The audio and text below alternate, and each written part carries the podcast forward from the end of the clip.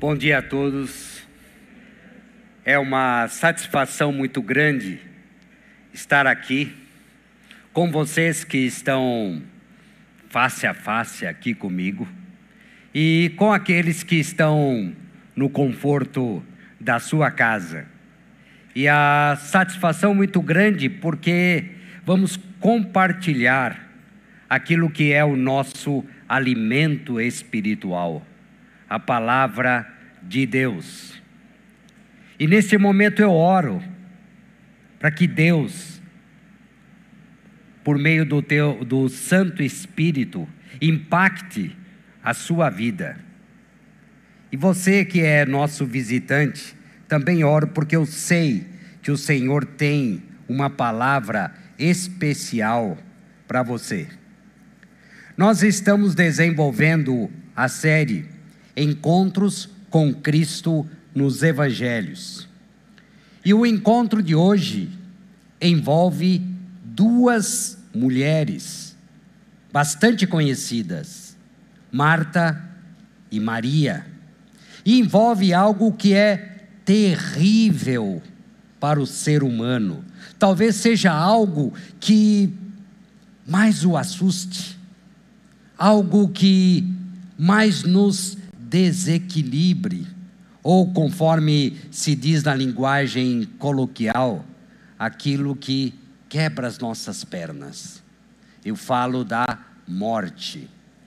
Esse encontro envolve a morte. Eu sei que há várias histórias tristes e trágicas a respeito da morte. Cada um de nós tem uma história a respeito da perda de algum ente querido. Mas a frase que vai nos conduzir é essa. Em seus encontros, Jesus trata cada um segundo a sua individualidade. Saiba que Jesus olha para você não como o geral, mas Jesus olha para você a partir daquilo que você é. Como você é. E assim foi com os encontros que nós já vimos, com Nicodemos, que era o religioso, com a mulher samaritana, com Zaqueu, com o jovem rico. E falaremos de duas individualidades, Marta e Maria. Nós, o texto que vai nos conduzir está no Evangelho de João, capítulo 11, do versículo 1 até o 44. Como o texto é bastante longo, eu não vou ler todo o texto, a não ser aqueles específicos a respeito do encontro. Eu quero contextualizar com vocês. Em primeiro lugar, a respeito dessa família. Essa família que morava em Betânia, um povoado que fica, ficava cerca de três quilômetros de Jerusalém. Era uma família que acolhia Jesus com muito carinho, com muita dedicação, muita hospitalidade. A casa desses três irmãos, Marta, Maria e Lázaro, era aquele lugar de descanso de Jesus. Eu penso que era o lugar preferido dele quando estava naquela região. Como nós dizemos, ali Jesus tirava a sandália. Ali ele ficava à vontade. Ele tinha liberdade, porque ele tinha intimidade com essa família. E o versículo 5 desse texto deixa bem claro o carinho especial que Jesus tinha por aquela família. O texto diz: Jesus amava Marta, a irmã dela, e Lázaro. E o que vai acontecer aqui ocorre um pouco antes da crucificação de Jesus. Já estava muito próximo daquela semana decisiva de Jesus. Então, aparece a doença de Lázaro. O primeiro versículo nos, nos informa que Lázaro ficou doente. Não há nenhuma informação a respeito de que tipo de doença era, se era grave ou não, mas o texto diz que Lázaro caiu doente. E as suas irmãs mandaram um mensageiro até Jesus para dizer que Lázaro estava doente. E Jesus estava na Transjordânia, distante da cidade de Betânia. E o comunicado foi este: aquele a quem amas está doente. Vejam, não foi aquele que ama você, Jesus, está doente. Não, aquele a quem você, Jesus, ama está doente. Isso é muito significativo aqui no texto. Marta e Maria tomaram a decisão correta. Procuraram a pessoa certa para aquele problema que elas enfrentavam naquele momento, demonstrando fé e dependência no único que poderia resolver aquela situação. E qual foi a reação de Jesus?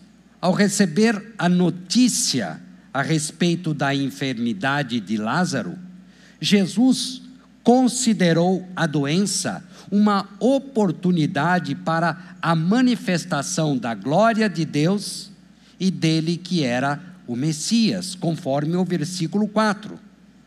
E por isso ele não se apressou em atender o pedido das irmãs.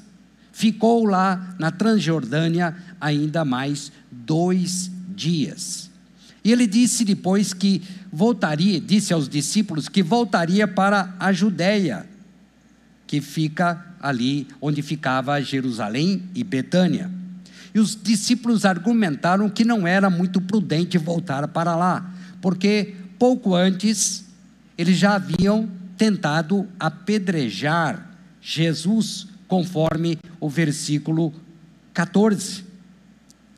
Mas no quarto dia da morte de Lázaro, Jesus chegou a Betânia.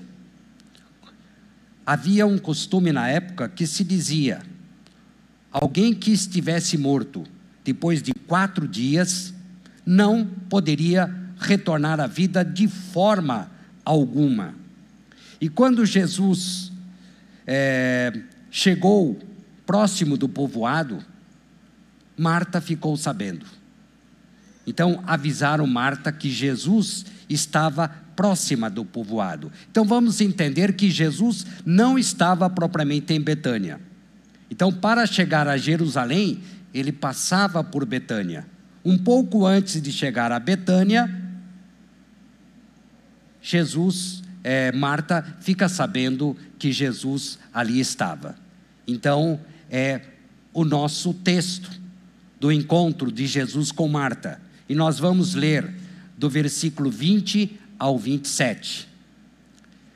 Quando Marta soube que Jesus estava chegando, foi ao seu encontro. E aqui é importante dizer a vocês que havia um outro costume na época. Quando havia morte na família, as mulheres ficavam uma semana dentro de casa. E vejam que Marta logo rompeu com os costumes. Quando ela soube que Jesus estava chegando, foi ao seu encontro. Maria, porém, ficou em casa. Marta, ao encontrar Jesus, disse o seguinte: Se o Senhor estivesse aqui, meu irmão não teria morrido. Mas sei que, mesmo agora, Deus lhe dará tudo o que pedir. Jesus lhe disse: Seu irmão vai ressuscitar. Sim, respondeu Marta, ele vai ressuscitar quando todos ressuscitarem no último dia. Então Jesus disse: Eu sou a ressurreição e a vida. Quem crê em mim viverá, mesmo depois de morrer. Quem vive e crê em mim jamais morrerá. Você crê nisso, Marta? E a resposta de Marta: Sim, Senhor, respondeu ela. Eu creio que o Senhor é o Cristo, o Filho de Deus, aquele que veio ao mundo da parte de Deus. Então, esse foi o encontro de Marta com Jesus. Mas vamos entender um pouco quem era Marta, como ela era. Marta é conhecida por aquele episódio em que ela estava em sua casa e Jesus estava lá ensinando. E Marta estava muito atarefada, preparando os alimentos, preparando tudo que para atender Jesus e aqueles que ali estavam. E onde estava Maria? Aos pés de Jesus, ouvindo os ensinamentos. Vejam como eram aquelas mulheres. Rompiam os costumes. Uma mulher não deveria estar aos pés de Jesus, ouvindo, enquanto estavam naquela lida doméstica. E é conhecido que Marta reclamou para Jesus da sua irmã, disse mais ou menos o seguinte: o Senhor não vai fazer nada em respeito à minha irmã, eu aqui atarefada e a minha irmã bela e fresca ouvindo. Então, de certa forma, ela estava repreendendo Jesus. Vejam a intimidade. E Jesus, com muito amor, exortou Marta, dizendo: é preciso considerar as prioridades. Maria escolheu a melhor parte. Então, Marta era uma pessoa bastante ativa, dinâmica, de prontidão, tinha aquele temperamento decidido. O texto não diz, mas eu aqui começo a pensar: quem mandou aquele recado para Jesus? O texto diz que foram as irmãs. Mas eu logo penso, Marta, sempre saía na frente. Marta era assim. Então, é, Marta acaba é, nos ensinando que sair, é preciso sair de casa, é preciso sair desse conforto, desse aconchego, ainda que haja tristeza, mas em busca de Jesus para resolver a situação e ela estabelece um diálogo com Jesus. E quando eu olho esse diálogo, eu posso perceber que há dois ou três temas dessa conversa. A primeira frase que Marta diz a Jesus: Se o Senhor estivesse aqui, meu irmão não teria morrido. Trata-se de uma frase ambígua, com duplo sentido. Eu posso entender como uma reclamação. Está vendo, Jesus? Se o Senhor estivesse aqui, meu irmão não teria morrido. O Senhor teria que ter estado aqui. Eu posso entender dessa forma, ou posso entender também como um verdadeiro ato de fé. Marta crendo que Jesus era o único que tinha poder para curar Jesus. Essa é a primeira. Logo depois, vem uma segunda ou um apêndice dessa primeira, quando ela diz uma frase um tanto quanto enigmática. Quando ela diz: Mas sei que, mesmo agora, Deus lhe dará tudo o que pedir. Talvez essa afirmação se refira à frase anterior. Talvez Marta estivesse pedindo para Jesus ressuscitar o seu irmão, mas quando ela duvida, parece que não era bem isso. Ou simplesmente, talvez Marta estivesse pedindo para Jesus fazer o melhor para aquela família naquele momento de dor. Mas logo em seguida vem uma outra porção dessa conversa, a mais importante que é uma verdadeira conversa teológica. Nós já vimos a mulher samaritana que estabeleceu um diálogo teológico com Jesus. E Marta também, as mulheres também discutem teologia. E Marta começa a conversar com Jesus. Como ela era pragmática, de pensamento lógico, argumentava e não se contentava com qualquer justificativa, ela começa essa conversa com Jesus. Jesus afirma que Lázaro ressuscitará. Mas Marta não entende o que Jesus estava dizendo, pensando que Jesus estivesse se referindo à ressurreição dos últimos tempos. Mas depois disso, Jesus faz uma afirmação poderosa. Eu sou a ressurreição e a vida. Em outras palavras, Jesus está dizendo para Marta: Eu tenho poder sobre a vida, tenho poder também sobre a morte. E Marta afirma que crê em Jesus. Marta reconhece que ele é o Messias, enviado por Deus para salvar a humanidade. E faz uma das declarações mais maravilhosas da Bíblia. Sim, Senhor, eu tenho crido que tu és o Cristo, o Filho de Deus que devia vir ao mundo. E depois de fazer essa declaração de fé, um pouco mais adiante, lá no versículo 39, ela manifesta a sua humanidade, mais ou menos como aconteceu com Pedro também. Depois de uma declaração maravilhosa, vem a humanidade. Então, quando Jesus manda tirar a pedra aqui da entrada do túmulo, o que Maria, o que Marta disse a Jesus: Jesus, já está aí quatro dias, o mau cheiro será terrível, demonstrando a sua humanidade. Mas em síntese, Jesus desafia Marta a dar um salto na sua fé. Não basta crer na ressurreição que vai acontecer no final dos tempos. Nós sabemos que isso vai acontecer. Mas era preciso crer que a ressurreição já está presente na pessoa de Jesus. Era isso que Jesus estava ensinando para Marta. A morte não tem mais nenhum poder sobre aqueles que creem em Jesus. E essa palavra continua ecoando pela história. É para nós hoje, é para você. Se você crê em Jesus Cristo, a morte não tem mais nenhum poder sobre você. Você pode morrer fisicamente, pode morrer, mas terá vida na eternidade. É isso que Jesus está ensinando para Marta. A morte é um mero acontecimento, não existe mais aquele poder da morte. E Jesus, com isso, termina a sua conversa com Marta e pede para que Marta vá chamar Maria. E é o segundo encontro. Mas não se esqueça, Jesus trata cada um segundo a sua individualidade. Marta era agitada, pragmática.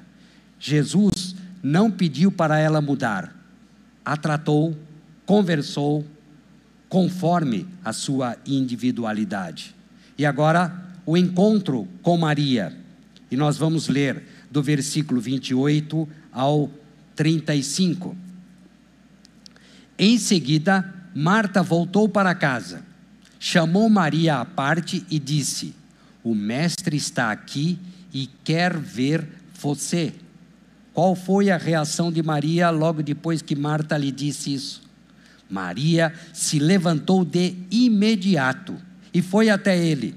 Jesus tinha ficado fora do povoado, no lugar onde Marta havia se encontrado com ele. Quando as pessoas que estavam na casa viram Maria sair apressadamente, veja que Maria, Marta chamou Maria à parte. Imaginaram que ela ia ao túmulo de Lázaro chorar e a seguiram. Assim que chegou ao lugar onde Jesus estava e o viu, caiu aos seus pés e disse: Se o Senhor estivesse aqui, meu irmão não teria morrido. Quando Jesus viu Maria chorar e o povo também, sentiu profunda indignação e grande angústia. Onde vocês o colocaram? perguntou. Eles responderam: Senhor, Venha e veja. Jesus chorou. Esse versículo final mostra a humanidade de Jesus. Nós sempre dizemos que Jesus é 100% Deus, 100% homem. Ele esteve aqui entre, entre nós há muito tempo. Mas vocês puderam reparar nessa diferença do encontro de Jesus com Marta e depois com a sua irmã Maria. Quem era Maria? Nos outros evangelhos, os outros evangelhos relatam também episódios com Maria. E é interessante notar que quase sempre Maria está onde? Aos pés de Jesus. Maria está aos pés de Jesus. Ela é aquela que não quer perder nada a respeito dos ensinamentos de Jesus. Parece que ela bebia aquelas palavras que Jesus dizia. E contrariando os costumes da época, ela também deixou a sua casa para ouvir Jesus. Maria nos mostra que para ouvir Jesus não há qualquer obstáculo, nada pode impedir. Como era Maria, diferente da sua irmã, ela era mais introspectiva, reflexiva, mais calada, mais sentimental. Marta logo saiu ao encontro e ela ficou em casa. E o versículo terceiro mostra, nos conta que Maria é aquela que pouco depois você pode acompanhar no, no, no, no versículo, no capítulo, nos capítulos seguintes. Pouco depois, foi aquela que ungiu os pés de Jesus com um perfume valioso, caro, e o enxugou com os seus cabelos. E ela foi até repreendida por Judas, dizendo que aquele perfume poderia ser vendido e dar, o dinheiro dado aos pobres. Mas Jesus repreendeu Judas quando isso aconteceu. Então, essa era Maria. Mas, ainda que ela fosse mais reflexiva, não hesitou em romper a tradição e conversar com Jesus. Mas reparem no diálogo. Aliás, nós vimos um diálogo de argumentos entre Marta e Jesus. Esse diálogo entre Maria e Jesus quase não tem palavras. Percebam isso, como é interessante isso. Assim que ficou face a face com Jesus, Maria caiu aos seus pés, ajoelhou-se. Mas diferente, como nós vimos no domingo passado na exposição do Eduardo, diferente daquele jovem rico que se ajoelhou coberto de vaidade e orgulho. Ela se joga aos pés de Jesus de uma forma humilde, em sinal de adoração. E, coincidentemente, ela diz a Jesus a mesma frase que Marta diz também. Provavelmente, elas falaram sobre isso antes.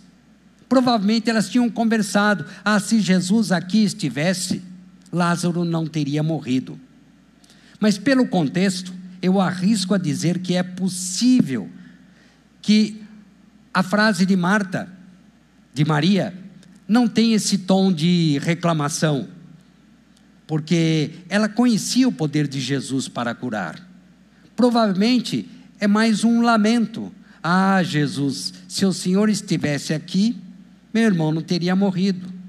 Mais um lamento.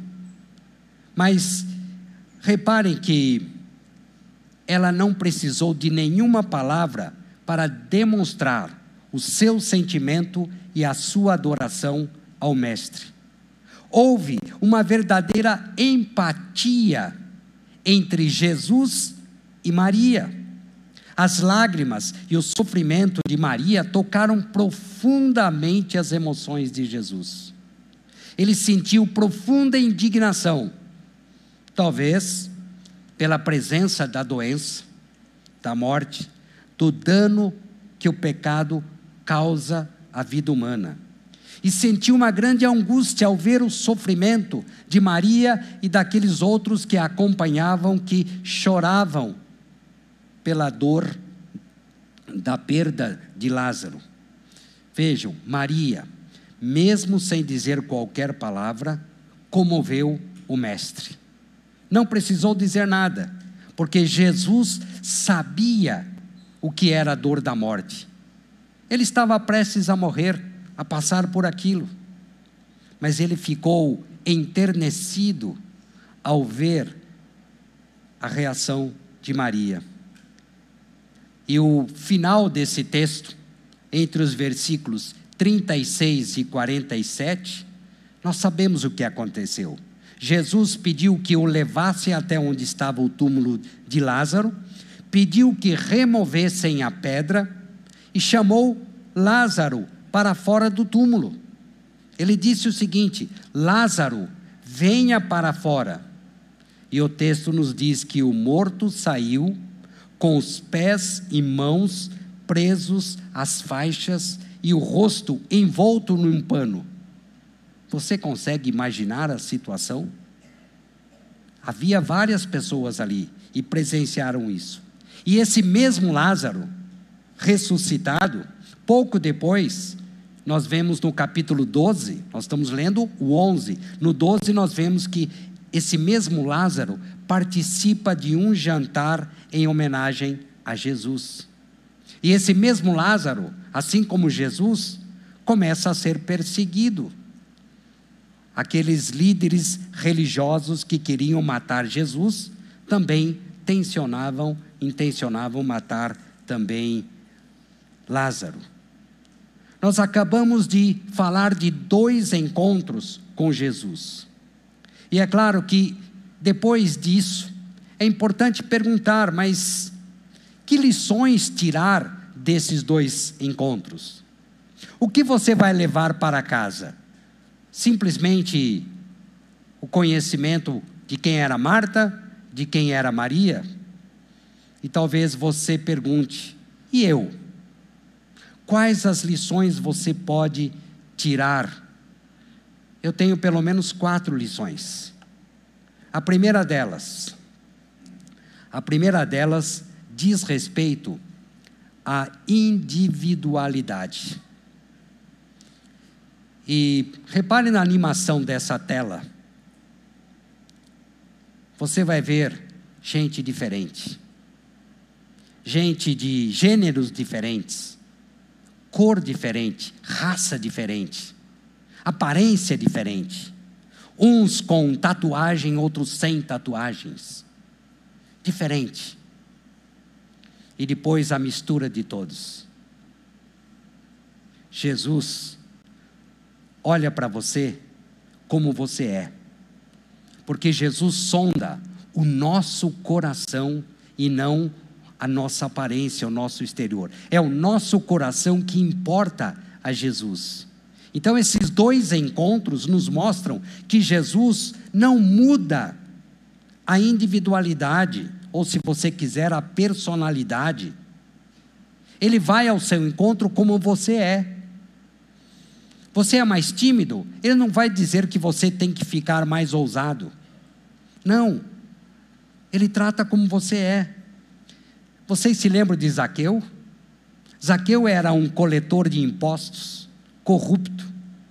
Ele não pediu que Zaqueu deixasse de ser coletor de impostos e corrupto para encontrar-se com ele.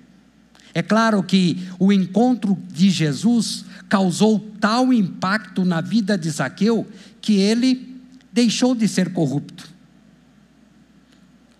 A Bíblia não diz, mas eu imagino que Zaqueu continuou sendo coletor de impostos, mas não mais corrupto mas ele vai ao seu encontro como você é, na sua individualidade. E talvez você esteja pensando, para ter um encontro com Jesus, primeiro eu tenho que me livrar deste ou daquele pecado que me assola, que me tira o equilíbrio e me tira do sério. Depois disso, depois que eu resolver essas questões, aí eu vou pensar em Jesus. Primeiro eu vou colocar em, em ordem a minha casa e depois pensar na minha vida espiritual. Há muitos pensando dessa forma. Mas saiba que só Jesus pode arrumar a sua casa. Só Jesus pode dar uma solução para esse pecado que assola a sua vida. Só Ele. Venha para Jesus como você está, como você é. Ele te ama. Ele ama você como você é. Seja qual for o seu pecado, venha até Jesus. Só Ele pode transformar a sua vida, dar um jeito na sua vida. Essa é uma lição importante que nós tiramos desses dois encontros. Mas a segunda lição importante, a respeito das dificuldades. Outra lição importante, nem mesmo, vocês viram, Marta e Maria eram íntimas de Jesus. Talvez você pense, ah, como elas eram tão chegadas ao Mestre, não enfrentavam problemas, dificuldades, conflitos. Mas a lição que nos cabe aqui entender é que nem mesmo aqueles que andam com Jesus estão livres das dificuldades, dos conflitos, do sofrimento. Marta, Maria e Lázaro eram íntimos de Jesus. O fato de Jesus nos amar não nos torna filhos prediletos. O amor de Jesus não nos garante imunidade especial a respeito de ou contra tragédias, mágoas e dores. Isso é muito claro nesses dois encontros. Ele prometeu não imunidade especial, mas ele prometeu que estaria conosco até no meio das dificuldades. Você que já experimentou isso, sabe que é muito diferente passar por um turbilhão com Jesus e sem Jesus, tendo Jesus como suporte e não tendo. Isso faz toda a diferença. Ao ver aquelas mulheres saindo com as suas crianças lá da Ucrânia, caminhando rumo ao desconhecido, eu pensei justamente nisso. Se elas não têm esperança em Jesus, a que se agarrar? Ao nada. Como suportar tamanha dor? Com Jesus é diferente. Com Jesus, aquele que levanta os mortos, aquele que sara os feridos. Por isso, é o nome mais lindo E a coisa mais importante na vida não é ser poupado dos problemas e dificuldades, porque muitas vezes esses problemas e dificuldades nos fazem crescer, nos amadurecem. Mas mais importante é glorificar a Deus em tudo aquilo que fazemos. Jesus foi claro no texto. Porque ele ressuscitou Lázaro? E é por isso que eu não vou se daqui a pouco morre alguém e você me chama, vá até lá orar para que Jesus ressuscite. Não, ali foi específico. Jesus ressuscitou Lázaro para glorificar o nome de Deus e para mostrar que ele era o Messias, aquele que é Deus, para ser glorificado. Então, quando nós somos confrontados pela doença, pela quebra de relacionamentos, ou até mesmo para, pela morte, o único encorajamento é saber que vivemos pela fé e para a glória de Deus. E podemos fazer como Marta, sair em busca do único que pode nos socorrer, porque a Bíblia diz que Ele é o socorro bem presente. Uma terceira lição que podemos tirar aqui, a respeito do tempo, o nosso tempo e o tempo de Deus. O tempo de Deus não é o seu tempo. Nós precisamos entender isso. Talvez como Marta e Maria, você pode estar achando que Jesus chegou tarde na sua causa, Jesus está atrasado. que Ele não se importa com você. O problema dos desastres da, na vida do cristão é que logo nós pensamos: poxa, Deus bem que poderia ter evitado isso. Afinal, eu orei tanto, busquei tanto, mas o tempo de Deus não é o nosso tempo. Jesus não chegou atrasado. Ele poderia até ter curado Lázaro à distância, como ele fez outras vezes. Mas o fato de chegar quatro dias depois da morte fazia parte do propósito de glorificação. Havia um propósito. Saiba, Jesus chega sempre, sempre na hora certa, no tempo oportuno. Ele nunca chega atrasado, ele nunca falha, ele nunca é preso, é pego de surpresa. Às vezes, Deus parece demorar, mas lembre-se daquelas histórias do Antigo Testamento. Quando nós olhamos para Abraão, Deus prometeu um filho para ele. Foram 25 anos de espera. Tempo, meu tempo, não é o tempo de Deus. Ele trabalha no coração, no nosso coração, enquanto nós esperamos. Ele nos ensina durante essa espera. A fé de Marta passou por três momentos: a ausência de Jesus, a demora de Jesus e a morte de Lázaro. Só pela fé é possível conciliar o nosso tempo com o tempo de Deus, só pela fé. Ele age segundo o cronograma do céu, não segundo a minha agenda. Não é de acordo com a minha agenda, de acordo com a minha pressa. Eu tenho pressa, eu sei que você tem pressa. Mas nós temos que confiar que Jesus age no tempo certo. Quando ele parece estar demorando, ele está fazendo algo maior e melhor que nem podemos imaginar. Jesus não é o ontem, aquele da crucificação. Jesus não é aquele do futuro que voltará. Jesus é o hoje.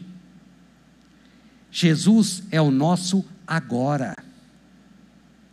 E é nessa, pela fé, nós temos que nos agarrar a isso. E finalmente, a quarta lição. Os encontros de Jesus com Marta e Maria nos revelam esses dois aspectos: relacionamento e fé. São dois ingredientes importantes. O nosso Deus é relacional e ele não está num pedestal inatingível você pode acessá-lo face a face, por meio da oração, por meio da leitura da palavra de Deus. Ele sabe como você é e como você age, mas ele quer esse relacionamento porque ele te ama. E se compraz, ele tem prazer nesse relacionamento. É por isso que nós oramos.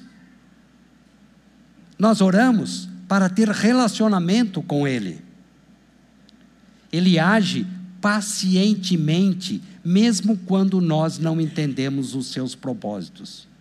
Mas não podemos nos esquecer de um elemento importante no relacionamento, que é do nosso dia a dia. Todo relacionamento sério implica compromisso. Eu penso que você já ouviu, ah, eu quero um relacionamento com você, mas sem compromisso. Isso não é bom. Ter compromisso significa estar junto, estar alinhado. Relacionar-se com Cristo não se resume a pedir, pedir, pedir, para que Ele atenda aos seus pedidos. Não, é compromisso, é o andar junto. Relacionar-se com Cristo é saber que há a parte de Cristo e a minha parte. O mesmo Jesus que ressuscitou Lázaro poderia ter com uma palavra, feito rolar aquela pedra, não poderia? Ressuscitar é muito mais grandioso do que tirar, mover uma pedra. Mas ele pediu que as pessoas rolassem a pedra. Ele pediu que as pessoas tirassem as faixas de Lázaro. E é importante saber que Jesus não exclui a participação humana, faz parte do relacionamento. Há aquilo que é a minha parte e essa Jesus não vai fazer. Deus não vai fazer a minha parte. Essa parte é minha. Mas aquela parte que eu não vou fazer, é a parte de Deus. Rolar a pedra é humano, tirar a faixa é humano. Ressuscitar, essa era a parte de Jesus. Isso fica muito evidente no relacionamento. Mas não fica só no relacionamento. A sua a sua fé é importante, a sua fé é parte importante nesse relacionamento. Certamente, você terá que responder a pergunta feita por Jesus a Marta. Jesus disse a Marta: Eu sou a ressurreição e a vida. Quem crê em mim viverá, mesmo depois de morrer. Quem vive e crê em mim jamais morrerá. Jesus disse isso a Marta, mas não ficou só na afirmação. Ele perguntou a Marta: Você crê nisso, Marta? Então, há uma condição: você crer. E essa pergunta é para você hoje. É para você, visitante, é para você que está em casa, é para nós que estamos aqui, é para mim também. Você crê nisso? No seu íntimo, você precisa responder. Jesus está perguntando a você neste momento: você crê que Ele é o Salvador da sua vida, o único que pode garantir o seu futuro espiritual, a vida eterna? Ou, como dizemos, o céu?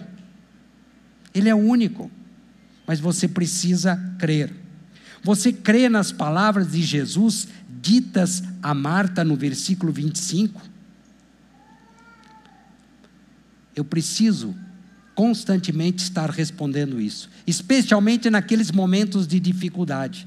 Então, cabe a você responder.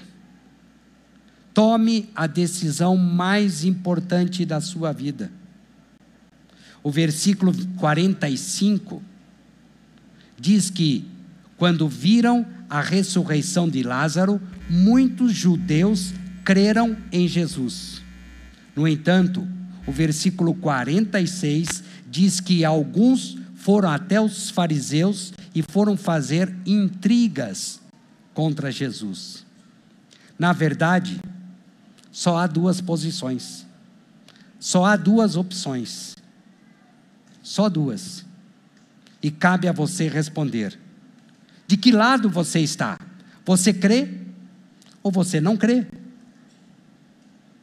É, é uma decisão simples, mas extremamente profunda para garantir a sua vida espiritual. Cabe a você fazer a escolha. Eu oro para que você escolha a melhor parte. Eu oro para que você escolha a melhor parte. Como Marta, sim, eu creio, tu és o Cristo, aquele que deveria vir ao mundo para salvar a humanidade. E é nesse Jesus, com esse Jesus, que nós vamos enfrentar, talvez hoje, talvez amanhã, que é segunda-feira, os nossos problemas cotidianos e vamos viver a nossa vida. Mas se eu respondo de coração, no mais profundo do meu ser, sim, eu creio, vai fazer muita diferença no seu dia a dia, no seu relacionamento com a sua esposa, com o seu marido, no seu relacionamento com seus filhos, com seus vizinhos, com aquele chefe que tanto te perturba, com aquele empregado que dá muito trabalho para você vai fazer muita diferença. E eu oro para que você escolha a melhor parte. Ó Deus, obrigado pela tua palavra. A tua palavra é luz e direção para nós. Ajuda-nos, Senhor, dia a dia, a tomarmos a mesma atitude de Marta. Sim, eu creio, eu creio. E eu sei que Ele me trata como eu sou. E quando eu digo sim, eu creio, haverá mudanças profundas no meu ser. Quando houver dificuldades, eu vou lidar com essas dificuldades de formas diferentes. E vou lidar com o tempo de uma outra maneira. E o meu relacionamento com Deus vai crescer, vai se desenvolver. E a minha fé será alimentada. Ó oh Deus, tenha misericórdia de nós. O Senhor sabe dos nossos medos, das nossas incertezas, das nossas preocupações. Toma cada um de nós aqui ou à distância. O Senhor está lendo o coração de cada um, passando pela mente de cada um, e há muitas histórias. Recolha, Senhor, e trabalha no coração de cada um, como o Senhor faz individualmente, porque o Senhor é o nosso Salvador, o único que nos pode dar o suporte. E é por isso que eu oro, no nome daquele que é a alegria de toda a terra, que veio para nos salvar.